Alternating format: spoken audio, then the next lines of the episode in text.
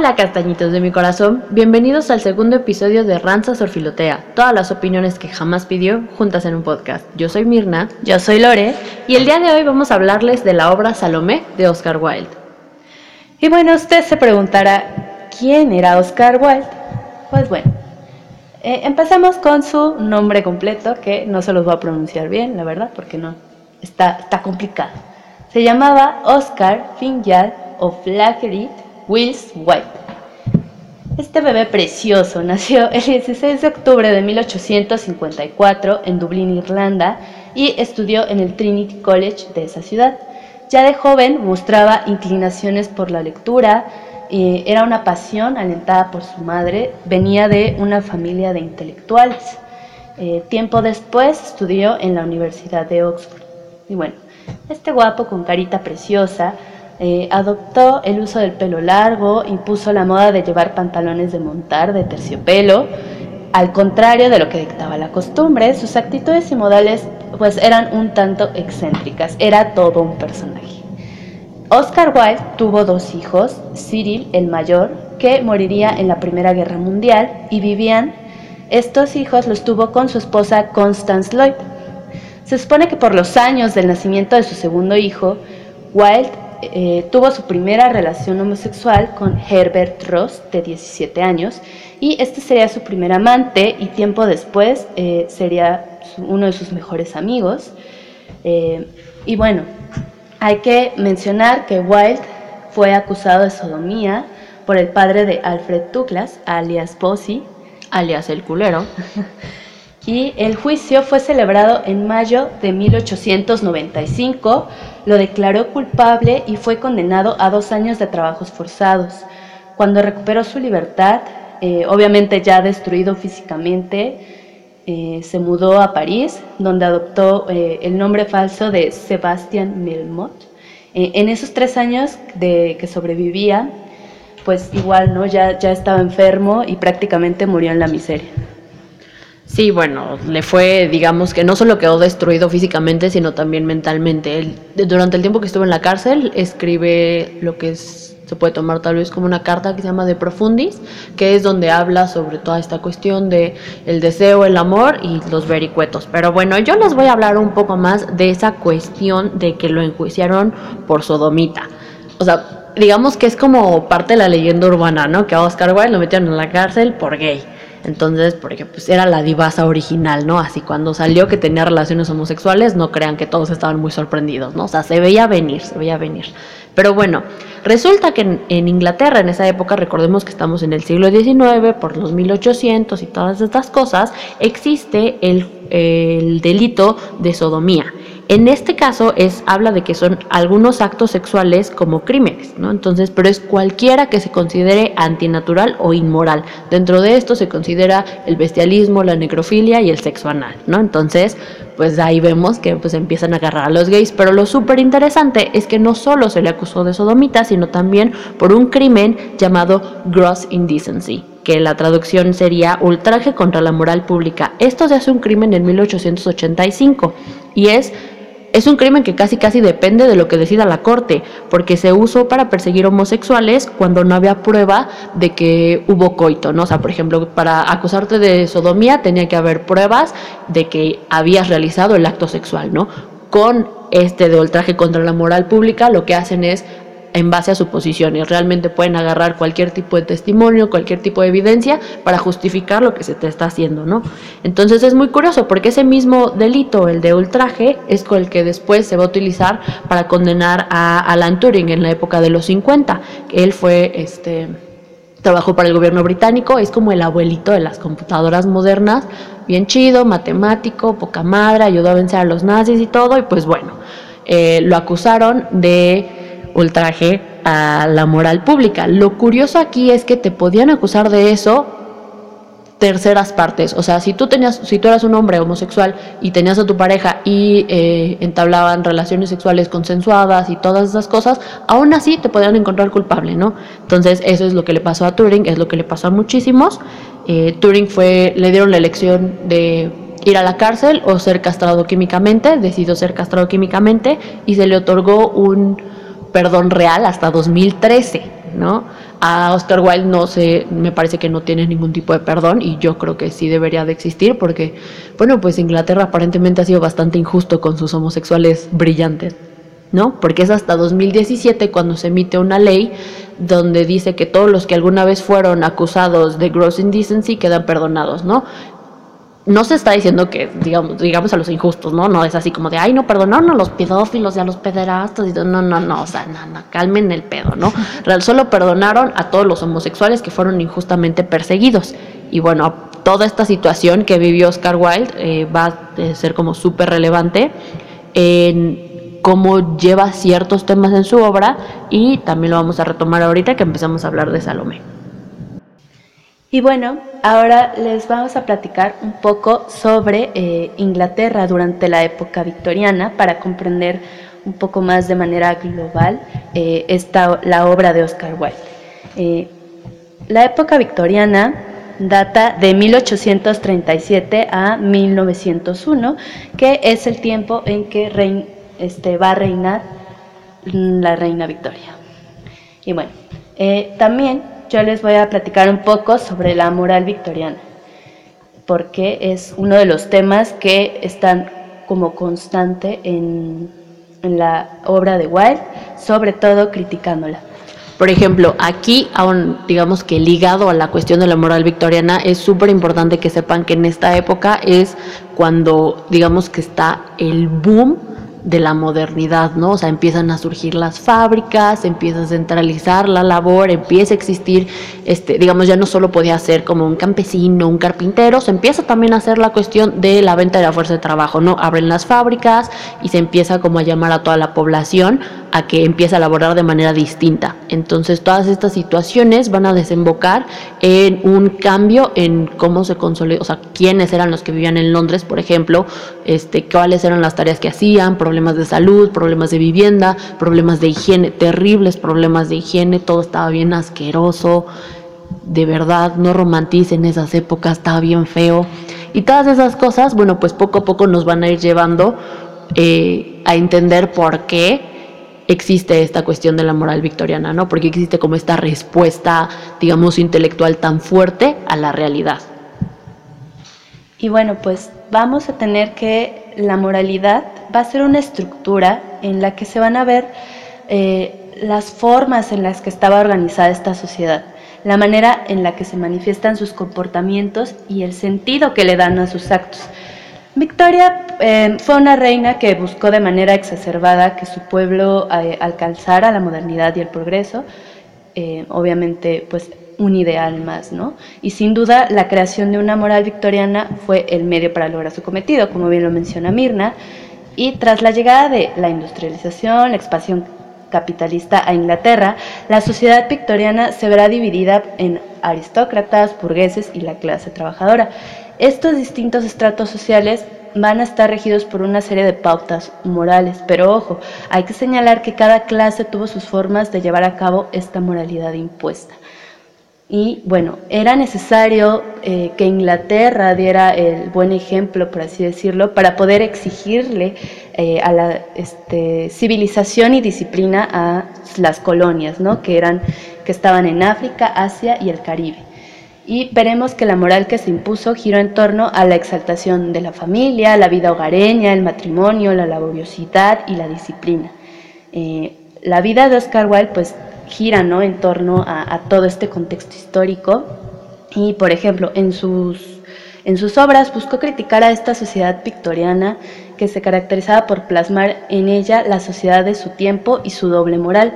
Eh, un ejemplo de, de una de sus obras en las que se puede ver esto es en la comedia Una mujer sin importancia, eh, muestra una sociedad que va a estar encorsetada por las ideologías de la época y que veremos cómo eh, estas limitaciones, tanto económicas, de miseria, de enfermedades y de represión sexual, van a explotar así. Boom. Boom, cabronamente. Bueno, si tienen como mucha curiosidad y quieren calar un poco más en cómo estaba, digamos, la situación social, yo les recomiendo que lean cualquier libro de Charles Dickens, el que sea, el que quieran, Grandes Esperanzas, un cuento de dos ciudades, lo que quieran, y van a ver, porque es terriblemente descriptivo, todos los detalles que hay en torno a la vida cotidiana de las personas que vivían eh, en los centros urbanos en esa época, ¿no? Ahorita este, Laura mencionaba que Inglaterra tenía que ser como un paragón de moralidad para sus colonias, porque recordemos que en esta época es pues cuando Inglaterra anda, pero así con todo, papá, ¿no? Es toda la el boom del imperialismo, andan con tierras aquí, tierras allá, tienen este tratos con los chinos, tienen la es cuando se anexa la India a digamos al reino las colonias en América, diferentes colonias en África y todo esto. Entonces, todas estas cosas económicas y culturales pues van teniendo gran peso. Ahora, les voy a hablar ya un poco sobre las corrientes literarias que utiliza Oscar Wilde dentro de su obra. Y bueno, primero vamos a empezar con el esteticismo. Esto es lo que querían, el, el movimiento esteta dice que el arte debe de tener un valor estético por sí mismo, más allá de uno social, político, lo que sea, o es arte por arte, no vaya. Lo importante es que sea bello. El arte no necesita este ningún tipo de sentimiento o moral, ni tampoco eh, tiene, digamos, como una voluntad didáctica de enseñar nada, no tiene que ser bello. Entonces, por ejemplo, esta cuestión de la belleza rinde también eh, rinde, hoy esa, hoy ese pinche conviene, termina encumbrando pues un culto a la belleza, ¿no? Que lo vamos a ver en Oscar Wilde de manera, bueno, pero súper cañona. Algunos de los exponentes del esteticismo, bueno, pues son Oscar Wilde y Walter Pater. Algunos relacionados con los esteticistas muchas veces se considera también a los prerrafaelitas, pero la cuestión aquí es que mientras que para los prerrafaelitas la belleza era como un valor espiritual que debería ser reinsertado junto con el amor y la pureza en este siglo que estaba horrible y sucio y cochino y perverso y todo, para los estetas es el valor máximo del arte es la belleza, nada más que a su vez se relaciona con el decadentismo. ¿Qué es el decadentismo? Pues así como suena, bien pinche decadente el asunto, ¿no? Hablan del exceso, de la artificialidad, tienen un humor muy crudo, eh, ponen la creatividad humana sobre la lógica natural del mundo, este, digamos que la perversión se vuelve una cuestión deseable, entretenida, simpática. Entonces, todas estas cosas estos dos movimientos, el esteticismo y el, decadentismo, podemos ver que es una clara respuesta a la sofocante moral victoriana de la que nos hablaba Lore, que reinaba en Inglaterra. Y uno de los ejemplos que yo creo son más chingones de cómo estas dos cosas se pueden juntar, pues es el retrato de Dorian Gray, precisamente de Oscar Wilde, ¿no? Porque es una obra que si ustedes se ponen a pensar, es preciosa, o sea, la forma es maravillosa. Lo lees y dices, güey, no, o sea, es como estar caminando entre nubes y las flores y los pajaritos y la primavera. Pero una vez que, digamos, empiezas a hacerlo con una mirada un poco más crítica, vas viendo que realmente es muy perverso. Todo el subtexto es sorprendentemente perverso, es burlón, lleva una cuestión de sátira impresionante, de ironía, se burla de la gente, se burla de las costumbres, se burla, se burla de todo, ¿no? Y coloca a la belleza como lo único importante. Entonces, también mucho ojo cuando lean el retrato de Dorian Gray, acuérdense que se podrá ver muy bonito, pero realmente no lo es. Aquí me gustaría también como decir que hay gente que dice, no, pues es que Oscar Wilde estaba adelantado a su tiempo es un hombre del futuro. Y pues mira, primero que nada, pues esas son jaladas, ¿no? Nadie va adelante de su tiempo, o sea, eso no existe. ¿Por qué? Porque si Oscar Wilde no estuviera en su tiempo y hubiera sido de otro tiempo, no hubiera sido Oscar Wilde. Realmente él lo único, él lo que hace es, digamos, es como el embodiment, ¿no? Es como todo lo que refleja esta onda cultural y artística que se trae. No está haciendo nada nuevo, al contrario, está catalizando, está condensando y está mostrándole al mundo con una maestría maravillosa qué es esto que se está diciendo, qué es esto que se está viviendo y lo que se está pensando. Entonces, por favor, no digan eso, nadie está delante de su tiempo, todos somos producto del tiempo en el que vivimos. Bueno, ahora sí les vamos a hablar sobre eh, la obra de Salomé. Primero que nada, eh, originalmente está escrita en francés. Salomé fue estrenada en París en 1894 y después el compositor alemán Richard Strauss compuso una ópera homónima basada en esta obra. También fue después traducida al inglés, eh, de ahí metió mano este Lord. Alfred Douglas Bossy. y bueno, de, con respecto a la traducción, Mirna nos va a hablar un poco sobre esto. Pues miren, básicamente fue un desmadre.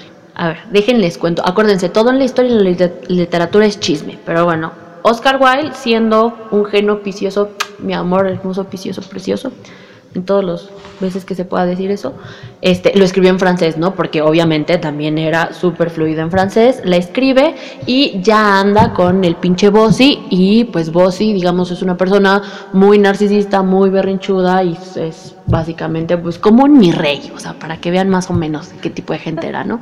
Entonces, pues está chille y chille y está ahí molestándolo y Oscar Wilde le dice, bueno, este, ¿por qué no lo traduces tú? Porque según vos sí es traductor, si ustedes se meten a su página de Wikipedia va a decir que era ensayista y poeta y traductor, también deberían agregarle pendejo, ¿no? Al, al margen.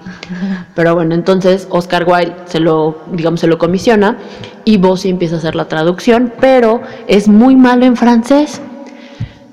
Y pues queda horrorosa esa madre, ¿no? O sea, no queda bien. Oscar Wilde le dice en algunas situaciones, porque hay, hay varios errores que, digamos, cambian la intencionalidad de ciertas frases y por tanto cambian, digamos, el, el subtexto de la obra entera, ¿no? Entonces le llama la atención Oscar Wilde, le dice, oye, que, oye, mi vida, pues, ¿qué crees? Que pues no está bien traducido y todo. Y entonces Bossy le dice, claro que sí, lo que está mal escrito es tu obra, papanatas.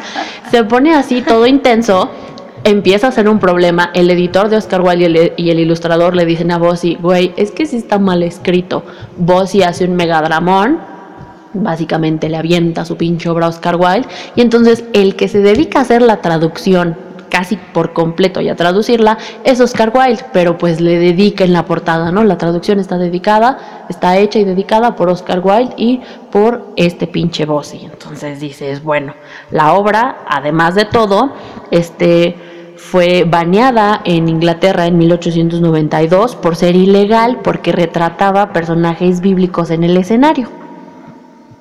Ah, sí, también eh, eh, quisiera mencionar sobre el artista que ilustra el, libro de Oscar Wilde.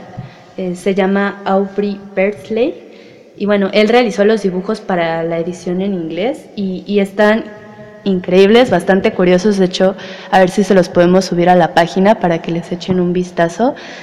porque van a, en estos dibujos, lo que hace Aubrey es representar a Salomé de una manera vampiresca. Igual vamos a hablar más adelante sobre esta relación de mujer fatal vampira con Salomé. Por ejemplo, acuérdense que todo lo que nosotras decimos está basado en cositas que leemos y este nuestro blog se llama Ranza Filotea. De todas maneras, les vamos a dejar, digamos, toda la información en nuestra página de Facebook, pero pueden checar. Ahí también están los links para algunos libros por si los quieren comprar. A nosotras no nos pagan nada, pero están bien padres, ¿no? Este, volviendo a Salomé.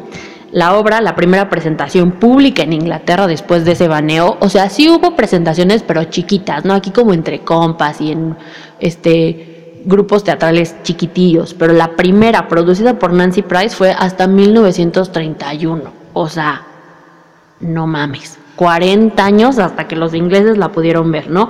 Es una obra en un acto nada más, es muy, muy cortita, o sea, no sean flojos, se los juro que en una ida al baño se la echan, está deliciosa esta cosa.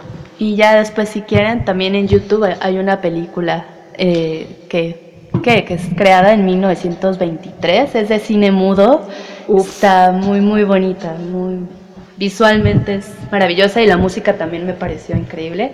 Igual le dejamos el link de, de YouTube para que le echen un vistazo. Para que le guachen. Y bueno, ahora les voy a platicar un poco de qué va esta obra.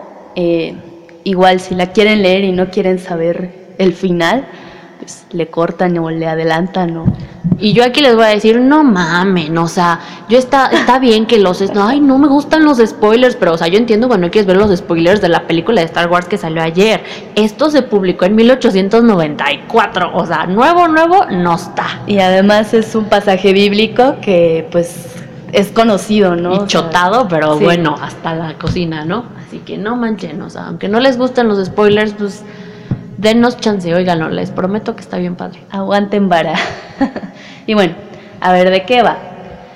Pues él empieza con eh, una serie de, personajes eh, que son eh, los soldados del rey Herodes, que él es el rey de Judea, es un reino de en donde están viviendo los judíos. Sí, ¿no? Ese Herodes es el mismo que luego ve Jesús, ¿no?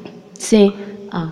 Ahora, otra cosa, si ustedes no saben nada de catecismo ni nada, yo les recomiendo, como nosotros, como nosotras, que vean la película de Jesucristo Superestrella de Andrew Lloyd Webber. Les prometo, está muy buena, es todo el catecismo que he necesitado en la vida y véanme, estoy bien. Pero bueno, por ahí también sale Herodes y normalmente se repiten todas estas figuras, ¿no? Entonces, este, están ahí todos los judíos. Hay judíos, eh, capadocios, romanos, sirios. Están en una reunión porque es el cumpleaños del rey Herodes. Herodes está casado con la reina Herodias, que hay que aclarar que previo a esta historia hay un conflicto con Herodias, porque Herodes prácticamente destituye a su hermano. Se la baja. Ajá, eh, se llamaba eh, Herodes el Grande. Entonces lo mata lo mete en una alcantarilla y lo encierra ahí por años y después decide que es buena idea matarlo, decide que es buena idea bajarle a la novia, a la esposa, y se casa con Herodias. Y pues bueno, eh, esto era muy mal visto eh, ante la sociedad, incluso era considerado como incesto.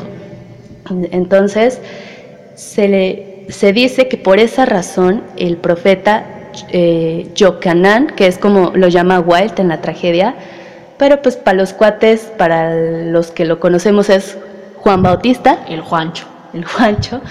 Y bueno, eh, de ahí que Juan Bautista eh, en sus profecías o en lo que está hablando alrededor de la tragedia sean eh, pues insultos hacia la reina Herodias por porque bueno aparte se le culpa a ella no de, de, todo de todo no de, de incestuosa o sea Herodes que fue el que hizo todo, no, no tuvo la culpa, ¿no? Pero como ella era rey, oye, ¿cómo le vas a echar la culpa a él, no? Porque la sucia que está recibiendo dos hombres dentro de ella es ella, no Herodes, ¿no? Entonces el malo, vamos viendo hacia quién se perfila, ¿no? Sí, sí, entonces pues se la va a pasar diciendo hija de Babilonia y que es una zorra y todo eso, ¿no? Una sarta de insultos muy, muy bellos del profeta hacia la reina Herodias, ¿no? Y también, pues, eh, hablando, ¿no? De que la llegada del Mesías y sobre Jesucristo. Eh, recordemos que también eh, a Juan Bautista lo va a encerrar Herodes, no lo, no lo decide matar porque ante la sociedad y para él también era un hombre santo, era valioso, ¿no? Tocado por Dios. Tocado por Dios. Entonces, pues nada más para que no estuviera fregando, pues lo encierran. En una cisterna. O sea, ahí lo avientan y ahí está gritando así como en un pocito. Sí. Y bueno, ¿no? Pues eh, resulta que sale Salomé y escucha a este hombre gritar y le da mucha curiosidad. Eh, al, grado de que pues a los llega con los guardias y le dice que, que por favor lo saquen, ¿no? Que quiere conocerlo, que le da mucha curiosidad, que qué onda, ¿no? Y pues para esto también está el joven sirio que eh, es el mi vida, que es el, capitán, ¿no? Del, recién nombrado capitán. Recién nombrado capitán del ejército y que, bueno, deja en claro que está enamorado de Salomé por su belleza y constantemente también se va a estar relacionando a Salomé con la luna, ¿no? Ah, bueno, entonces les perdón, por un momento se me fue la onda, nos quedamos viendo que qué pasó. Sacan a, al Juancho y bueno, algunas veces, si se fijan en algunas pinturas, sale como un viejillo, ¿no? O sea, cuando sale con la cabeza, pues es la cabeza de un viejillo, pero no, o sea, el Juancho de Oscar Wilde está, mira, papi, papi, papi chulo, o sea, lo sacan y Salomé dice, ay, güey. Sí, de hecho, Salomé en un inicio dice, ah, es un viejo, y cuando lo ve se da cuenta que, no es un viejo. viejo, ¿no? Y, está interesante, ¿no? También cómo eh, cambian esos ciertos detallitos de la historia, ¿no? Y, bueno, el chiste es que Salomé sabe el poder que tiene de seducción y lo usa. Sabe que, que su padrastro, Herodes, la ve con lujuria, pero bueno, como que se hace la que no, ¿no? Y, y usa esta, esta seducción, esto que sabe que, que las puede con los hombres, y seduce al sirio para que, para que le ayude a sacar a, a, Juan Bautista de la alcantarilla esa para que pudiera eh, verlo, ¿no? conocerlo, hablar con él. Y bueno, ya el chiste es, ya logra convencerlo, lo sacan y Salomé como que por arte de magia se enamora de él se enamoran como los rusos. O sea, si leen ustedes literatura rusa, esos güeyes se ven tres minutos y ya se enamoraron. Bueno, Salome igual lo ve y dice, ay, por Dios, mira qué bonito. Sí, se ve que está tocado por Dios. Se enamora, ¿no? Y ya. Pero pues obviamente Juan Bautista primero le dice, ve a buscar a Jesús. Y ella, ay no, pero ¿por qué no vienes tú conmigo? Y él, ve a buscar a Jesús. Y ella, ay no. Y entonces ya Juan Bautista le dice que igual que su madre, es una zorra y es una esto y es una lo otro. ¿no? Entonces, pues Salomé se, se encabrona, ¿no? Digo, con justa razón, oye, ¿qué pasó? Sí, y entonces pues va a haber una serie de diálogos, ¿no? En que Salomé se lo piropea acá bien chido. No, se lo sabrosea desde la, punta del cabello hasta la punta de los pies, ¿no? Sí, y, y, bueno, a cada piropo, pues un rechazo y insultos de Juan Bautista. Salomé se enoja, porque empieza, no, es que estoy enamorada de tu cuerpo. No, primero es la voz, ¿no? La voz, ¿no? Ajá y después dice, no, no, no, es tu voz. No, no es tu voz. Luego... Es la cuerpa. Es el cuerpo, es precioso. Y después, no, es muy feo. No, no, no, no es, no es el cuerpo, es, son los cabellos, ¿no? Sí. Y ya, y de ahí se sigue hasta llegar a los ojos, la boca. Bueno, el punto es que, pues, Juan Bautista la rechaza, se asusta al grado de que él solito regresa a encerrarse en la en su celda, la alcantarilla. Y, y bueno, pues ya Salomé Ah, no miento. Sí, Está, se regresa. Sí se regresa, pero antes se besa, quiere besarlo. Sí, y él no se deja, porque ahí está todo el drama. Exacto. porque cuando está acá lo termina hablando de los labios, y pues así como de, ay, vente chiquito, y yo gano, no, güey, o sea, respétame, ¿sí? Entonces, Salomé se enoja, porque lo quiere besar y él no se deja, ¿no? Que va a ser como el principio del conflicto. Aquí es donde por primera vez todo esto era como planteamiento y aquí ves donde se empieza a gestar lo que vamos a ver más adelante como el problema, ¿no? Sí, y, y bueno, lo que se me olvidaba es que cuando quiere acercarse a besarlo, llega el joven sirio y se oh. suicida para, o sea, se mete entre ellos y se quita la vida así muy dramático para que no ocurra eso. Y, bueno, ya este, después llega el borracho de Herodes, porque estaba pedo. Estaba pedo. Estaban recibiendo a. Recuerden que en este momento se supone que los romanos este, son los dueños de todo pero ahorita en, Judea Herodes sigue siendo el rey, ¿no? Digamos, era como un protectorado, una cuestión extraña. Entonces está recibiendo a los embajadores del César, o sea, que puede suponer que es pues, una mega pachangota, ¿no? Porque otra cosa interesante de Wild, se supone que Herodes, Herodías y todos ellos son judíos, pero aquí en toda la obra de Wild salen más bien como paganos, nunca se habla de la religiosidad de ellos en específico, ¿no? Se habla de muchas cosas de religión, pero no de ellos.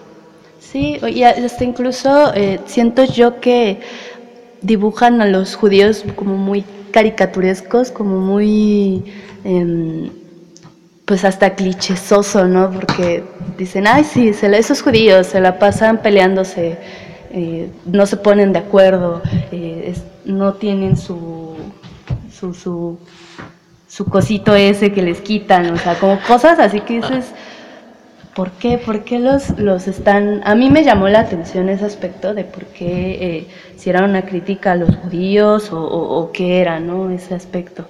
Y por ejemplo, aquí yo creo que lo que... Bueno, Ahora sí que no digo yo, me contaron, lo leí, que una de las partes que sí, a lo largo vas viendo estas cosas que dice los judíos, lo que dice los capadocios, lo que va diciendo, entonces hay una dramatización del panorama religioso victoriano, porque, por ejemplo, acuérdense, siglo XIX, sí, el cristianismo está al full, igual que siempre, pero, por ejemplo, el capadocio representa lo que en ese momento se está poniendo de moda, que es Nietzsche, ¿no? Porque es el que dice, es que ya no encuentro a mis dioses, los fui a buscar a las montañas, pero no están. También tenemos lo que sería el ateísmo racional, encarnado en Herodías, porque es la que dice, o sea, ya cállense todos, ¿no? Básicamente no, me importa, o sea, no, es cierto, yo no conozco milagros, estas son puras jaladas. Tenemos, este también la cuestión del cristianismo y sí, una caricaturización de todas estas situaciones, pero sobre todo de los judíos, de todas las facciones judías que se están peleando y que no se ponen de acuerdo, bueno, en nada, ¿no? Que si Jesús es el Mesías, que si no es el Mesías, que si Juan Bautista es santo, que si no es santo, que si van, que si vienen, que si Dios está, que si Dios no está, que si Dios te oye, que si Dios no te oye. Entonces está como muy, muy divertida toda esa parte de la discusión entre los judíos de qué onda con Dios. Y pues bueno, ¿no? Ya llega llega la pachanga y todo, y Herodes manda a llamar a Salomé, ¿por qué? Porque está traumado con Salomé, entonces se la pasa viéndola, ¿no? Y pues ya llega Salomé al banquete y Herodes empieza... Más bien se sale del banquete. Se sale primero. Y ya luego Herodes lleva el banquete a ella, ¿no? A ella. Cabe destacar aquí lo que acaba de decir Lore, que él siempre le está viendo, que Herodías siempre le está diciendo que no la vea. O sea, durante toda la obra Herodías le está diciendo así de, güey, ya deja de ver a mi hija, o sea, ya, no la veas, no la veas, no la veas. Y allá está Herodes viéndola todo, todo, todo el tiempo. Y, y, pues bueno, ¿no? Lleva el banquete hacia ella y se topa con el cuerpo del joven sirio, de la sangre. sí. Es que esa parte es muy graciosa, porque primero cuando se muere el sirio, bueno, se suicida, este, los sirvientes dicen, no, no, no, es que tenemos que mover de aquí el cuerpo porque a Herodes no le gusta ver cuerpos que no hayan sido asesinados por él. ¿No? Entonces, mientras él no haya tenido que ver con las muertes, no le gusta ver cuerpos. Entonces, cuando llega y se resbala en sangre, dice, ay, no, es un mal augurio, quiten este cuerpo de aquí, no lo quiero ver y no sé qué. Una cosa súper interesante en esta versión de Salomé es que, digamos que el factor cómico, la mayoría del tiempo lo tiene Herodes. O sea, Herodes es un personaje muy gracioso, que tiene líneas que son de veras no, no, no, o sea, se, pasó, ¿no? Hay ciertos críticos que consideran incluso que Herodes es una representación misma de Oscar Wilde, ¿no? Y que por eso tiene esa personalidad, digamos, como tan simpática, tan vibrante. Sí, y, y bueno, ¿no? Ya después de que quitan el cuerpo y todo, pues están en la pachanga. Y mientras está la, la pachanga, pues Juan Bautista sigue gritando y diciendo sus profecías y demás. Y Herodías se empieza a molestar porque empieza a decir, ¿no? Que lo único que está haciendo es estarle insultando y llamarla zorra. Y bueno, Herodes le dice, ah, cállate, estás loca. ni está hablando de ti. Ajá, ni está hablando de ti. Y ella le dice, oye, pero también está diciendo de ti. No, no es cierto, no está hablando de mí, no está diciendo nombres, está hablando de mi enemigo, el rey de no me acuerdo dónde. O sea, Herodes dice, no, no, no está hablando de ti cuando todo el mundo sabe que sí, se está hablando de ella, ¿no? Sí, claro. Y, bueno, en, esta, en este banquete también se da, eh, la, están platicando ¿no? sobre Jesucristo y de... y, bueno, no le empiezan a contar los milagros que ha hecho, ¿no? Que resucita gente, que cura a los leprosos, a los ciegos, que multiplica el pan. Y cuando llega la parte de que resucita a los muertos, Herodes dice, no, no, no, ¿cómo, ¿cómo que resucita a los muertos? O sea, digo, esto es parafraseado, obviamente, ¿no? Igual está chistoso, pero obviamente no lo dice así.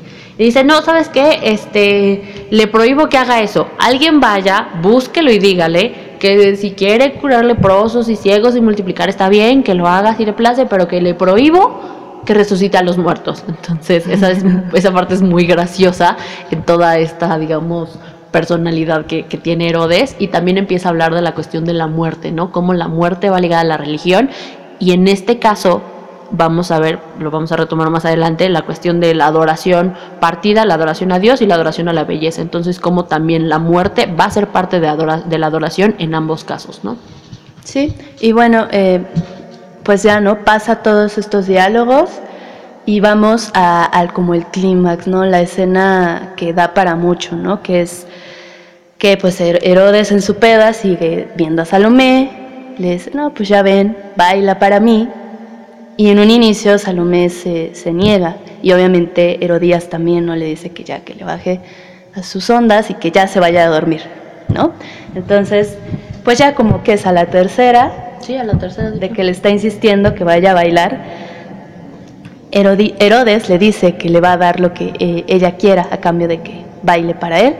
Y entonces, pues ahí sí ya le brillan los ojitos a Salomé y decide bailar para él. Sí, entonces, por ejemplo, aquí a diferencia de, de, otros, de otras maneras de llevar el mito de Salomé, pues aquí Salomé es la que ella decide bailar para conseguir algo, ¿no? No es para complacer a su mamá, no es por ninguna otra cosa, es para cumplir un deseo que ella tiene. Entonces le dice, va, bueno, pero lo que yo quiera. Y el güey, sí, lo que tú quieras. Lo que yo quiera, lo que yo quiera. Y el güey le dice, sí, claro, es más, si me pides la mitad de mi reino, también te lo doy, lo que quieras. Entonces, ¿qué te tomas, nena? Entonces, pues ya. Salomé dice, pues jalo, ¿no? Manda a sus criadas por las cosas y se va a poner, se quita las sandalias y ahí es también otra vez vemos la relación de la muerte y la sangre con la belleza, porque dice Herodes, es que cómo va a bailar sobre sangre, ¿no? Porque hay sangre en el piso, que fue lo que la sangre que quedó del joven sirio, y dice, es que eso es también un mal augurio, ¿no? Y Herodías le dice así como, ah, no mames, güey, ya. Si de por sí vas a tener tu capricho, pues ya cállate, ¿no? Entonces ahí es, este es la, a diferencia de otros lados en la obra de Wilde, es la parte como culminante, la parte de la, del baile, pero Wilde no describe el baile. Entonces, solo te pone, me baila, y ya está. Sí, baila la danza de los siete, velos. Y así, y ya es lo único que sabemos. Y bueno, ya después de que baila, pues ahora sí le dice Salomé a Herodes, ahí te va. Porque le pide la cabeza de Juan Bautista. En una charola de plata, o sea, fina la muchacha. Por favor. Y bueno, pues Herodes dice, no, ¿qué te pasa? Es un hombre santo, no seas así, no me hagas esto. Estás loca, igual que tu madre, ándale, que te doy. Y ella le empieza a describir así un chingo de cosas que le puede dar. Y Herodías, huevo, Dios, esa es mi hija, sí, pídele la cabeza. Sí, sí, que, que bueno, antes ya lo, lo, platicaré con eh, mejor eh, en, estas historias, es Herodías, ¿no? Quien aconseja a Salomé que pida la cabeza, ¿no? Pero como dice Mirna, eh, aquí Salomé es la que toma la iniciativa y solo Herodías, pues obviamente le conviene lo que está pidiendo su hija. Y ya, entonces después de tantos dimes y diretes, pues le mandan al verdugo, a la cisterna, para que mate a Juan Bautista, le corte la cabeza. Y ah, es como muy aterrador, ¿no? Porque dice que no se oye nada. que no hace ruido, no hace ruido cuando muere. Cuando muere. Bueno, esto a Salomé la frustra así demasiado, pero pues al final eh, le dan la cabeza y eh, la besa. La besa, padrísimo. Sí así muy bonito. Y, bueno, obviamente esta, lo, Wilde lo describe así con colores, sensaciones, olores, todo muy, muy padre. O sea, no es así tan, así como se lo estabas contando, pero solo... O sea, no suena tan grotesco, es lo que les estamos diciendo. Es grotesco, es perverso, pero cuando les estás leyendo, ay, qué bonito, suena bien padre, porque tiene una maestría con el lenguaje, bueno, o sea, apabullante. Y bueno, pues ya eh, besa la cabeza. Eh, Herodes dice, esta morra está loca. ¿Qué le pasa? Me acaba de causar un pedote. Mátenla. ¿Y ahí termina la obra, con la muerte de Salomé. Entonces, Vaya, vaya. Ahora sí, vamos, ahorita mientras les estábamos contando un poco de la reseña, dimos algunas partes de lo que va a ser como el análisis, pero ahorita Lore les va a platicar un poco más sobre el mito de Salomé y ya luego entramos de lleno al desglose de todas las cosas que fuimos encontrando. Ahora les voy a platicar sobre eh, el mito bíblico de Salomé, sus, origen, sus orígenes y cómo fue evolucionando este mito a lo largo de la historia. Primero que nada, pues, ¿qué, vamos a entender por mito? Los mitos, eh, pues, son más que cuentos, leyendas o, poesías, ¿no? Van a ser más como el producto de la vida cultural, eh, no nada más va a buscar entretener o transmitir tradiciones. Tampoco pueden ser identificados sin más con las religiones, ¿no? O sea, ¿por qué? Porque van a también a darnos una serie de sistemas simbólicos, imaginarios sociales. Eh, el, mito debe de entenderse como un, también como una parte de discurso organizado que, va a producir una serie de códigos eh, simbólicos de, del hombre para justificar o explicar la existencia. Por ejemplo, si nos referimos... hacemos esta aclaración como para que no se ofendan, digo, si se van a ofender por cosas bíblicas, pues ya se ofendieron por lo del Juancho, ¿no? Pero para que digan, no, no, no, es que la, la Biblia no es mito, es mito en el sentido de que digamos que le está dando forma y cohesión a una serie de creencias que a su vez justifican una realidad, que en este caso es la existencia humana, ¿no? Entonces, a eso nos estamos refiriendo con la cuestión del mito. Sí, no, no vamos a entender por mito que, que es falso, que no existe, no, no, no. O sea, tiene una serie de explicaciones y símbolos que son parte de, de, la sociedad y que van a decir mucho al respecto, ¿no? Y bueno, ya entrando en materia, tenemos que Salomé aparece por primera vez en los textos evangélicos como lo son el de San Mateo, Marcos y, Lucas. Eh, en estos pasajes el personaje de Salomé era secundario y ni siquiera aparecía su nombre como tal. Eh, su papel se reducía a que era la hija bailarina de la reina Herodías, que seguía al pie de la letra sus órdenes. Eh, cosas que pues en la tragedia de Wilde vemos que Salomé tiene esta iniciativa propia, como ya lo mencionaba Mirna. Y mientras que eh, en los textos antiguos va a ser Herodías la causante de la muerte de Juan Bautista. Vamos a ver que la primera vez que, se encuentra el nombre de Salomé como tal es en el relato de un historiador que se llama Fiabio Josefo y su libro se llama Antigüedades Judías.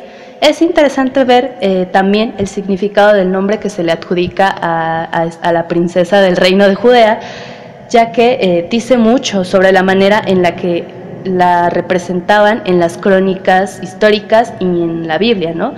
Eh, Salomé viene del vocablo hebreo salom, que significa la pacífica, y precisamente, según el historiador Fiabio Josefo, menciona que Salomé aparece en la Biblia como mujer justa, moderada, que bueno, que si lo comparas esto... Qué bueno, ¿no? O sea, ya con lo de Wild, pues todo lo contrario. Pues muy eh, justa no era, ¿verdad? No, moderada tampoco. Y bueno, eh, recordemos que la manera de, contar y de percibir los mitos a lo largo de la historia no es siempre la misma, al contrario, va evolucionando y adquiriendo eh, diferentes significados. Como dato curioso y que me perturbó mucho, por ejemplo, eh, este pasaje bíblico después, ya en, en cuestiones teatrales, pues también lo vamos a ver en el teatro barroco español y, sobre todo en el de Lope de Vega y Calderón de la Barca. Y pues eh, estas obras de teatro son representaciones del pasaje bíblico, pero eh, exaltando la figura de santo de, Juan Bautista, ¿no? Y, lo interesante es que, bueno, sigue relegado el personaje de Salomé, incluso eh, piden que el papel de Salomé solo lo podían interpretar niños pequeños, lo cual pues, es Súper enfermo. Súper enfermo, o sea, porque al final de cuentas sí pide la cabeza. Epa, epa, la infancia, ¿no? La infancia. ¿Y qué pedo, no? O sea, está, está raro, ¿no? Pero bueno, ya. Tenemos que para el siglo XIX va a haber un auge de la representación de Salomé en las artes. Y para 1841, el escritor alemán Heinrich Heine, en su poema llamado Satírico a Troll, no sé alemán, no sé, pero igual se los anoto en la descripción del podcast, surge, eh, bueno, esta, esta sátira surge eh, una nueva manera de representar a Salomé, ya no se le ve como una joven obediente, como en los evangelios, y aquí es donde empieza a adquirir la imagen de femme fatal o mujer fatal. Y ahora sí vamos a entrar de lleno al análisis. O sea, ya les habíamos dado algunas cosas durante la reseña y a lo largo de toda la descripción que hubo de Oscar Wilde y todo, pero bueno, ahora sí, vamos de lleno. Salomé. Una de las cosas súper importantes en la Salomé de Oscar Wilde es que aquí la podemos ver la dicotomía de la figura como víctima y victimario. Salomé no es una herramienta de Herodías en esta obra, ¿no? Es su propia jefa, o sea, es acá una mariposa de barrio, ¿no? Ella solita va luchando, porque primero que nada es consciente de la mirada masculina y, la utiliza como un medio para obtener lo que quiere, ¿no? Entonces aquí vemos, esta cuestión es, víctima en el sentido de que es, es mujer, es más débil, tiene menos privilegios y todo, y está consciente de, digamos, la depredación lujuriosa de Herodes, ¿no? Pero a su vez luego le voltea las cartas y lo utiliza como un medio para obtener lo que ella está buscando. Bueno, yo les quiero hablar un poco sobre la cuestión de la femme fatal y cómo se relaciona con eh, el personaje de, Salomé también cómo eh, la alegoría de la fe fatal a lo largo de la historia del arte en el siglo XIX ha, sido distinta, cambiante, con diferentes em, intenciones y que igual eh, Oscar Wilde va a tener como su propia manera de representar a la fe fatal, yo así lo, creo, pero primero eh, vamos a hablar sobre de qué es y, qué onda ¿no? con esto.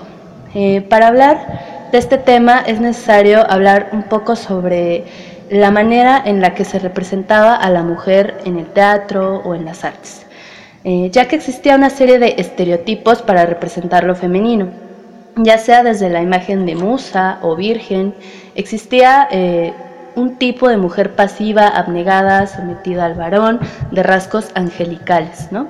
Y, su contraparte, otra eh, más orgánica, activa, fuerte y carnal, y a la vez fascinante y dañina para los hombres, que pues va a ser la mujer fatal. Eh, por ejemplo, vamos a tener como mujeres fatales en la mitología a las ninfas, arpías, súcubos y vampiresas. Y en el origen bíblico tenemos a Lilith, Eva, Pandora, Judith y Salomé. Que Salomé está en el Nuevo Testamento, no en el origen bíblico, pero también entra en esa categoría. Eh, retomando lo que mencionó al principio sobre los dibujos de Persley, que es el que ilustra el libro, eh, la fe fatal para él representa un orden estrictamente masculino de una sexualidad potente y, abarcadora, ¿no? Por, lo que la libido de la mujer fatal se cree que succiona la vida del hombre. Por lo mismo, va a representar a, Salomé de una manera vampírica. Y, bueno, ya lo verán, ¿no? Con las imágenes, eh, qué onda, y también les dejamos la, información sobre esto, que es interesante. Y otro punto importante es que en la época... Em, salen a la luz pública y son representadas en el arte muchas prácticas sexuales que habían estado eh, escondidas, que también se ven en estos dibujos, ¿no? Como es el caso de la necrofilia, que pues es bastante rarito, ¿no? Y bueno, las fatales decimonónicas normalmente se caracterizaban por, su, por un rostro ambivalente que les permitía mostrarse como ángeles o demonios según las ocasiones. Esto en Salomé también se ve muy claramente. Por ejemplo, el término decimonónico se refiere a que es del siglo XIX, ¿eh? porque la primera vez que yo lo escuché quedé muy confundida, pero a eso se refiere nada más. Y, y bueno, esto, ¿no? Se ve en Salomé eh, esta relación ángel-demonio, o sea, sí se ve muy bonita, muy preciosa, muy angelical, muy blanquita, pero pues tremenda, ¿no? Y, y bueno, estas, esta mujer, estas mujeres fatales provocan sentimientos de amor y odio al mismo tiempo. Su seducción puede alcanzar tintes hipnóticos y privar a la víctima de toda razón. Esta es la razón por la que logra convencer a, Herodes en chinga, ¿no? Y al joven sirio también de que sacara a, Juan Bautista. Y, bueno, su mirada es fascinante, seductora y asesina como la medusa que hace sucumbir al hombre. En esta representación de la mujer, pues vemos que cosas como el clasismo, eh, el racismo y el sexismo van a atribuir a los individuos oprimidos eh, los mismos rasgos de bestialidad y sexualidad agresiva. Es decir, a Salomé no la están representando mm, como de una manera mujer normal, sino más sobrenatural, como belleza reptiliana, ojos ámbar, la relacionan con la luna, o sea, no es una mujer pues común y corriente, ¿no? Pareciera una especie de deidad o algo así extraño, igual, ¿no? Y salvaje, ¿no? Por todo este, este, impulso sexual que tiene. Entonces en la época esto se va a ver muy reflejado. Por ejemplo, una cosa curiosa también es que mientras, digamos que Oscar Wilde sí utiliza el recurso de la fe fatal, su Salomé muchas veces en cuestión de, digamos que en cuestión de armas es la fe fatal, ¿no? Porque utiliza acá la cuerpa y el deseo y todo, pero en cuestión mental él tiene una mentalidad marcadamente masculina, ¿no? Por ejemplo, toda esta cuestión de extraer venganza hacia el objeto que se amó por no amar de regreso, digamos, la muerte por venganza es un privilegio masculino en el siglo XIX, ¿no? Y sigue siendo muchas veces un privilegio masculino, digamos, el monopolio de la violencia es una cuestión masculina que se ve aquí en esta representación de Salomé. Sí, y, es interesante cómo se va eh, construyendo la representación de la mujer eh, deseante, que no es ya solo un objeto deseado, sino que posee una sexualidad agresiva, pero, pero bueno, ¿no? Esto hay que tener en cuenta que es una idealización o fantasía, de alguna manera, una alegoría que usaron muchos artistas, pero que a su vez no reflejan eh, el mundo femenino, no, no refleja la mentalidad de la mujer, o sea, no es como un recurso en el que puedas encontrar a la mujer como tal, sino una idealización. Claro, siguen siendo una visión como unidimensional de la mujer, ¿no? Casi, casi como dicen todavía, ¿no? O eres virgen o eres puta. Entonces es exactamente lo mismo, no hay ninguna profundización respecto al ser femenino porque no se piensa en el ser femenino, ¿no? Sigue siendo, digamos, como un envase simplemente para depositar los deseos y pues es, lo que son estas categorías y estas, digamos, fantasmas que se crean durante estos tiempos de la literatura. Sí, y, bueno, no, yo me cuestiono y no se cuestionará también, ¿por qué? ¿Por qué surge la fe fatal con tanta con por qué estás tan obsesionado con, con este, esta alegoría de la mujer fatal en el siglo XIX? Y pues hay varias teorías al respecto, yo no, no sé, no, encuentro una que me convenza del todo. Que te guste, que, me guste. Pero bueno, se las voy a platicar. Eh, por ejemplo, en el siglo XIX, recordemos, pues sí, está el avance de la ciencia y todo eso bien padre. Y está también el evolucionismo de Darwin, está Freud y su psicología y todo así.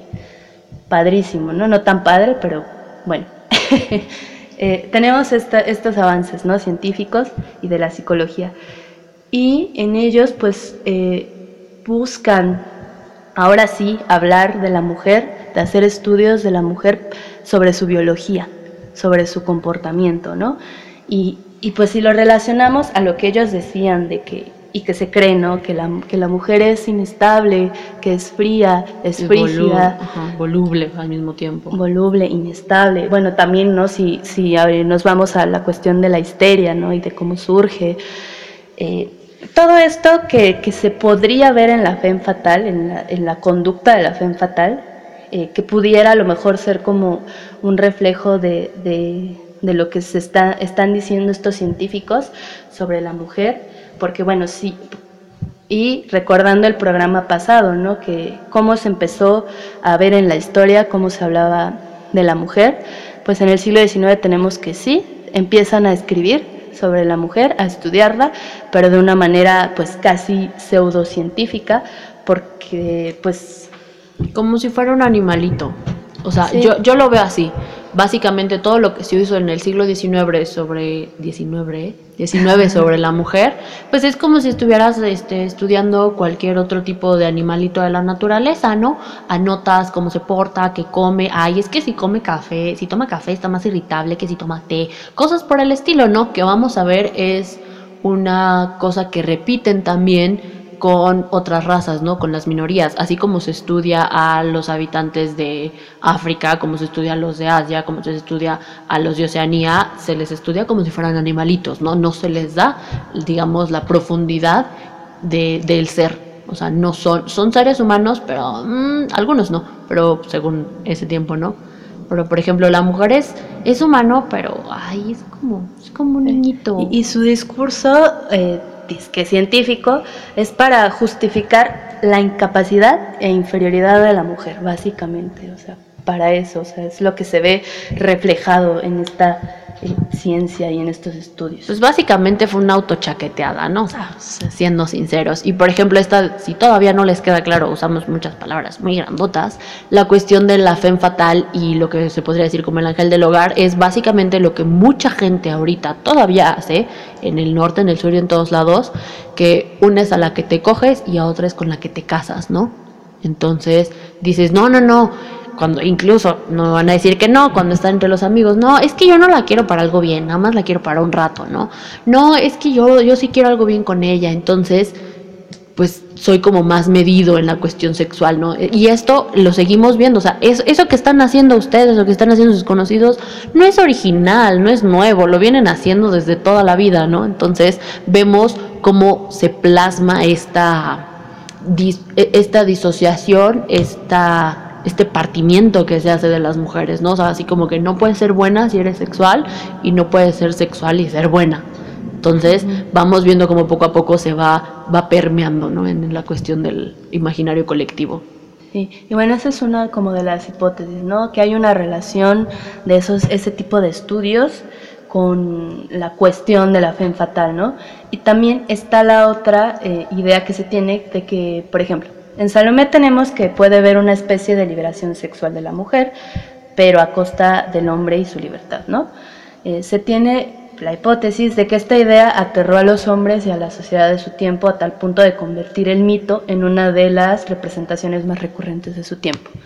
Por ejemplo, aquí en esta cuestión de que solo puede haber libertad de uno a costa de la opresión del otro, citando, bueno, no citando, parafraseando a Rachel Paris, que es una comediante de la BBC, hicieron de hecho un segmento al respecto, igual les vamos a dejar el link, donde están preocupados los hombres victorianos de si las mujeres votan ahora, ¿quién va a usar los pantalones? Como si los pantalones fueran un recurso limitado, no renovable, que no puedes generar más. Exactamente lo mismo con la libertad, ¿no? No se puede pensar que exista una libertad sin que uno pierda libertades, ¿no? Es así de, oigan, es que no es pastel, hay libertad para todos, todos alcanzamos, todos cabemos, pero obviamente se tienen que hacer concesiones, ¿no? Entonces esto es pues lo que no se está viendo muy a gusto y obviamente también la figura de la fe fatal sirve como también una excusa para seguir atacando a los movimientos de liberación femenina incipientes, ¿no? Como las sufragistas. Entonces, porque se les tilda igual que a Herodías, ¿no? De putas, de incestuosas, de esto, del otro, para así decir que lo que están pidiendo, lo que están solicitando no es legítimo, es simplemente un berrinche, ¿no? Porque son débiles mentales, que solo buscan el placer carnal, que solo, o sea, que solo existe la libertad de la mujer de una manera perversa, y en este caso en, la dimensión sexual. No sé si si no la entienden, pues nos avisan, ¿eh? Ahí nos dicen. Eh, por ejemplo, ¿no? También eh, se dice, se tiene otra hipótesis de que Podría ser que, y más en el caso de Oscar Wilde, no sé, yo no creo tanto, eh, podría ser que este relato también refleje eh, el levantamiento de dos figuras nuevas eh, para la época, que es como lo menciona Mirna. una es la mujer liberada, ¿no? Y, la otra que era el hombre públicamente homosexual. En el siglo XIX van a estar las New Woman, que era como, como se hacían llamar las mujeres, eh, que estudiaban, andaban en bicicleta, querían votar, fumaban, o sea, ya se empezaba a gestar eh, esta cuestión de las sufragistas y del voto. Y por ejemplo, ¿de dónde salen también estas New Women que están plagando Inglaterra? Pues de las cuestiones de trabajo. O sea, imagínate, antes estabas en tu casa cuidando a tu maridito, cuidando a tus hijos, entonces vivías en un terreno aislado, vivías en el mundo de lo privado, ¿no? En tu casita, con tu familia. En el momento en que empiezan a crecer las fábricas y las mujeres empiezan a entrar a trabajar con salarios miserables y condiciones deplorables, empiezan a moverse en otros círculos, empiezan a ganar un poco de dinero, entonces empiezan a probar espacios que son públicos, que son como el trabajo, las plazas, la calle, que antes pues eran únicamente masculinos, ¿no? Entonces cuando empiezan a experimentar todo eso dicen, ay, oye, no se vale, yo también quiero, ¿no? se ve bien divertido lo de la bicicleta, esto se ve bien padre. Entonces es como parte de todo, todo esto que está pasando ideológica y artísticamente tiene mucho que ver con las condiciones de cómo estaba la sociedad en ese momento, que estaba experimentando y pues todo lo que va más allá, ¿no? Y bueno, eh, podría ser que, que como se menciona, eh, a ver, perdón, se me fue la onda. Jejeje, me trabo. No, miren, ya hablé, ¿no? De, de las New Woman, eh, del hombre públicamente homosexual, ¿no? ¿Y qué onda con esto? La cuestión aquí, y que a lo mejor se pudiera ver reflejada en la obra de Wilde, es que eh, lo relacionan un poco con el deseo de Salomé, y su como liberación sexual, la lujuria y todo esto, ¿no? este aspecto de Salomé no va dirigido eh, hacia la vida, es decir, no, no, o sea, no busca la procreación, es un deseo sexual pues meramente sexual, ¿no? O sea, de placer. No, quiere tener un hijo con el Juancho, quiere cenarse al Juancho. Entonces, eh, lo que va a representar para eh, muchos eh, artistas y pensadores de la época, el, el hecho de que vayas hacia el sexo ah, y no procrees es antinatural. Es como la muerte, ¿no? Prácticamente. Y bueno, esto lo relacionamos también con pues la cuestión de los homosexuales, que es igual, ¿no? No tienen como, no van hacia eso tampoco, ¿no? Entonces, no sé, es una, siento yo ya como un análisis ya muy profundo, muy complicado. Ya como intentándolo mucho también, de o sea, sí, pero mm, como que no está uno seguro, ¿no? Sí, sí, y, y más bien, o sea, ya como para ir aterrizando, ¿qué creo yo que Oscar Wilde trata de reflejar en esta obra, pues es una reflexión sobre la, pasión obsesiva que también se está viviendo en la sociedad, la decadencia de la sociedad victoriana también, y no sé qué otra cosa podría ser. Em, pues piensa que, a lo mejor lejos de, todo este rollo de, de, la mujer erotizada, la mujer fatal y demás, pues, pues sí, buscaba igual de alguna manera reflejar eh, todas esta, estas limitaciones, ¿no? También que estaba eh, en la sociedad, ¿no? De ya, de, represión sexual también, ¿no? Que la lleva como a ser morbosa, que la lleva a ser doble moral.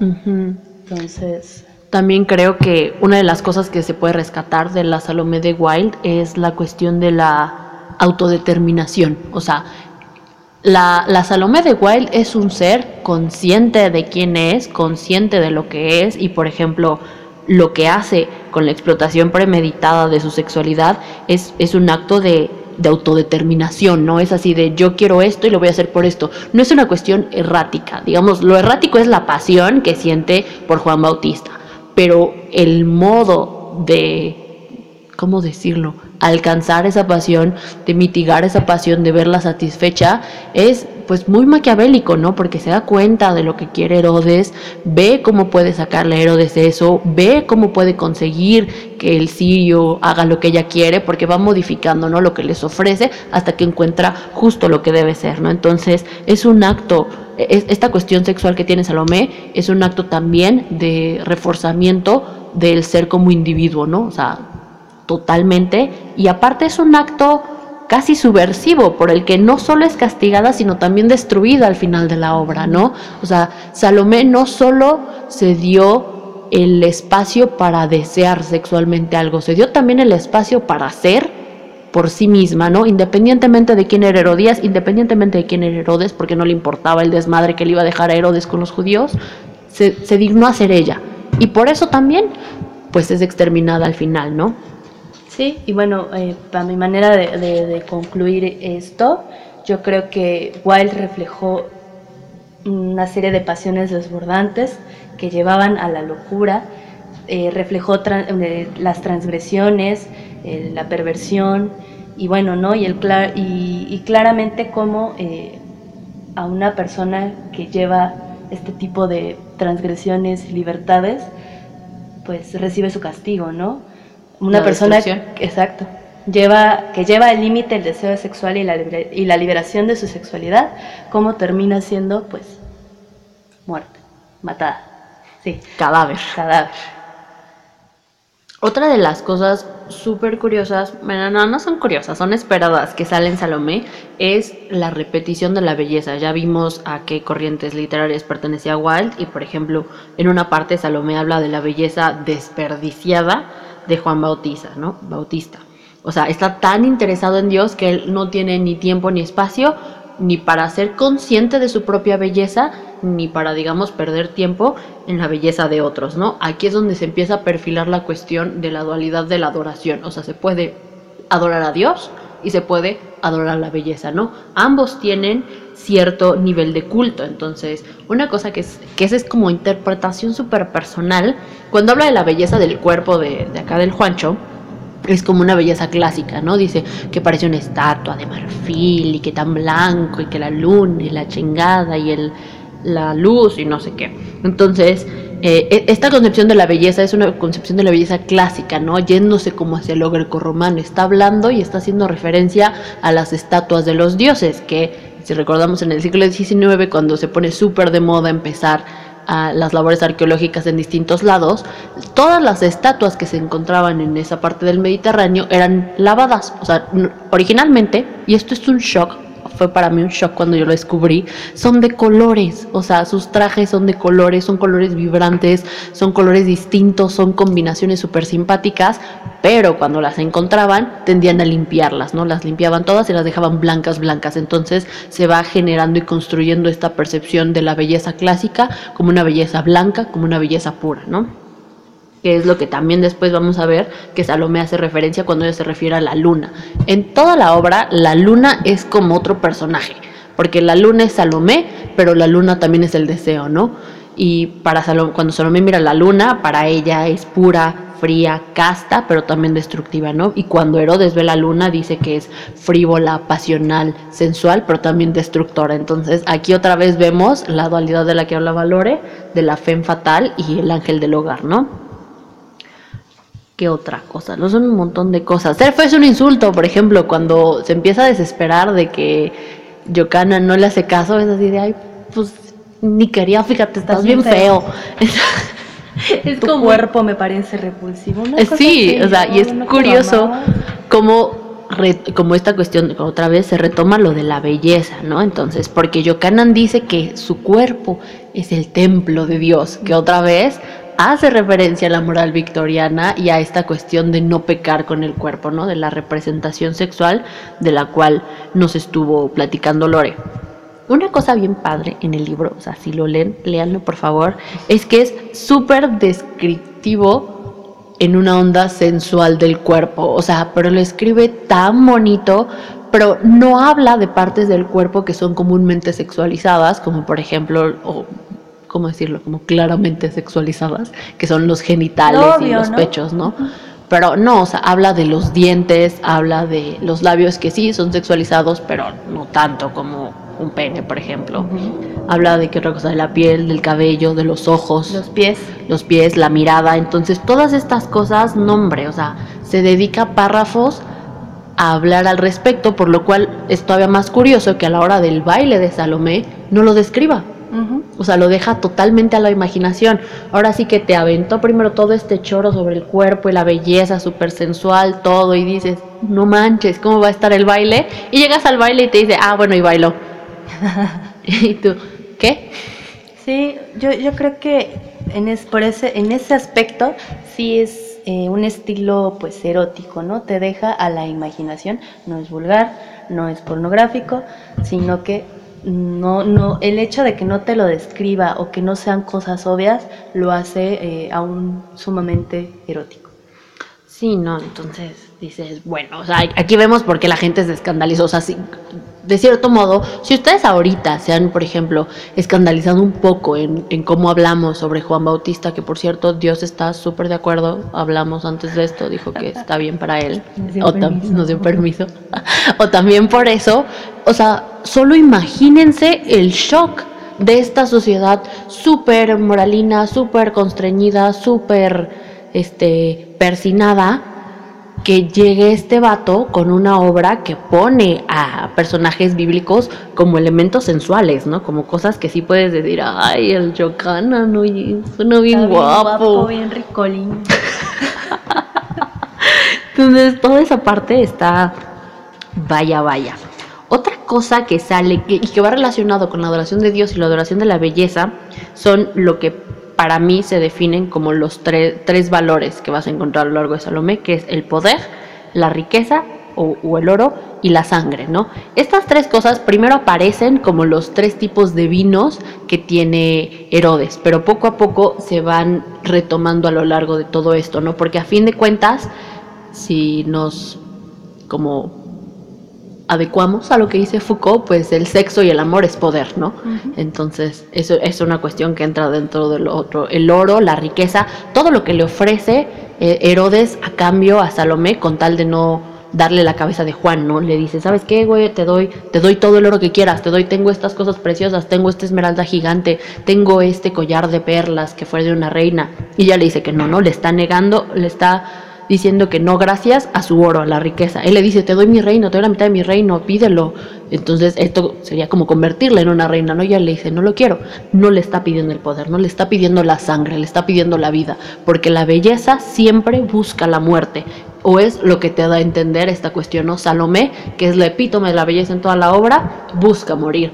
Este, Yocanan, que es bello, aunque él no quiera ser bello, llega a la muerte también. Y él sabe que va a llegar a la muerte desde el momento en que es preso. El sirio, por el cual Herodes se lamenta que se vaya suicidado, dice, ah, qué lástima que se mató, era, será agradable de ver, ¿no? Dice también que el sirio, siendo hermoso, siendo capitán, también va hacia la muerte, ¿no? Entonces... Y que pertenecía a una familia noble, así era pues, acá de Alcurnia, el joven sirio era bello y, y acá. Y de dinero. Busca la muerte y cómo también la, la, la belleza lleva a la muerte, ¿no? Porque Herodes no es bello, pero Herodes quiere la belleza de Salomé, ¿no? O sea, tiene, tiene una pasión recalcitrante por la belleza de Salomé, lo cual lo lleva también a ejercer, digamos, a permitir la cuestión de la muerte, ¿no? Entonces Salomé termina como ejecutora, casi casi, ¿no? De, de todas estas sentencias de muerte.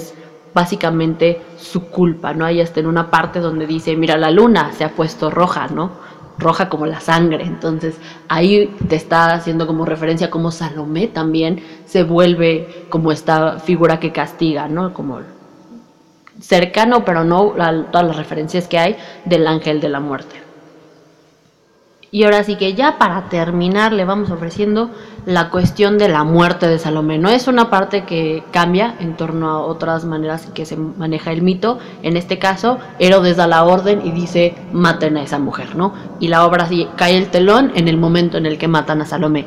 Entonces, una cosa aquí súper curiosa es que, que el hecho de que sea Herodes el que primero estuvo chingue y jode, chingue y jode, y ya que obtuvo su placer, en este caso, ver a Salomé y se le pide un valor que él no estaba como cómodo, dispuesto a dar, se, se, vuelve violento, ¿no? Entonces, para mí es, esta cuestión de que el hombre destruyendo busca anular la existencia del deseo y quedar absuelto por actuar en torno al mismo, ¿no? O sea, como diría, como diría Talía, o sea, si no me acuerdo, no pasó. Entonces, así se le aplica el Herodes, ¿no? Es otra vez un, este, ejemplo de la moral victoriana y esta negación del deseo, ¿no? Entonces, porque el deseo existe, pero es tan malo que exista que aunque ya lo hayas sentido y que ya lo hayas disfrutado y todo, debes de sentirte culpable por eso, ¿no? Y por tanto debes castigarlo, no a ti, al deseo. Y en este caso, el deseo como tal, como objeto, es Salomé. Entonces, Herodes no se autocastiga, ¿no? Herodes castiga a Salomé por el hecho de haberla deseado. Entonces, la muerte de Salomé también representa el triunfo del hombre victoriano sobre la tentación sexual. Porque para ese punto Salomé ya no, es una, ya no es un sujeto, ya no es el sujeto que ella misma se construyó a lo largo de la obra, sino que ya es meramente una representación de ese deseo prohibido y de esa cuestión sexual que está mal y que el hombre debe luchar contra ella. ¿no? Digamos que Herodes tiene una lucha tardía contra eso, porque es hasta el final cuando dice, ah, chis, ah, chis, los mariachis, no, pues ya mejor mátenla. Pero pues él ya quedó bien, ¿no? Porque... Y, y, que también esto, esto de, la represión y de cómo pues se va desembocando en cosas pues medio macabras, eh, se, eh, se, ve en la sociedad victoriana, ¿no? No es, este, pues ahora sí que Qué raro que por eso surgieran las enfermedades sexuales en... Bueno, se diera un brote de, sífilis, En, en, Londres, eh, la cuestión del opio, los bares donde estaban, pues iban esta gente de dinero así a escondidas se metían a estos barecillos de mala muerte a, fumar opio, en los que también eh, había prostitución, tanto de hombres como de mujeres. Tanto de niños como de adultos. Niños y adultos también. Ah, de hecho, eh, eh, bueno... Como nota al margen. Como nota al margen. En la serie que está en Netflix, que se llama The Alienist, The, Alienist se ve un poquito esta, esta cuestión, ¿no? De, de la doble moral y de cómo también pues el, la homosexualidad estaba a todo lo que da, ¿no? Pero pues ahora sí que si eras pobre o, no eras de renombre, pues te iba peor. Pero pues todos le entraban al quite, ¿no? Sí, obviamente en, en, distintos niveles, no en distintos niveles, digamos, como de culpa, ¿no? Sino en distintos niveles de oportunidad, como dices. O sea, por ejemplo, si eras un obrero pobre, pues no te ibas a zancochar a la cortesana más cara, ¿no? Pues digo, ibas con una de las de, la zona barata, ¿no? Que también, por ejemplo, vemos esta cuestión de, de la moral victoriana, pues en Jack the Ripper, ¿no? El asesino que se dedicaba a matar prostitutas. Otra vez estamos hablando de, la destrucción de la sexualidad, ¿no? La, la destrucción del deseo, la destrucción de todo lo que tenga que ver con esa parte como primal, animal, natural del ser humano que está presente. Y bueno, castañitos, esto fue Rancha Sorfilotea, espero lo hayan disfrutado. No olviden que estamos en Facebook e Instagram como Rancha Sorfilotea. Coméntenos, manden, mándenos amor, revisen eh, las imágenes que vamos a estar subiendo. De vez en cuando también subimos memes. y bueno, a todas las sorfiloteas que andan en el mundo, esto fue para ustedes. Adiós.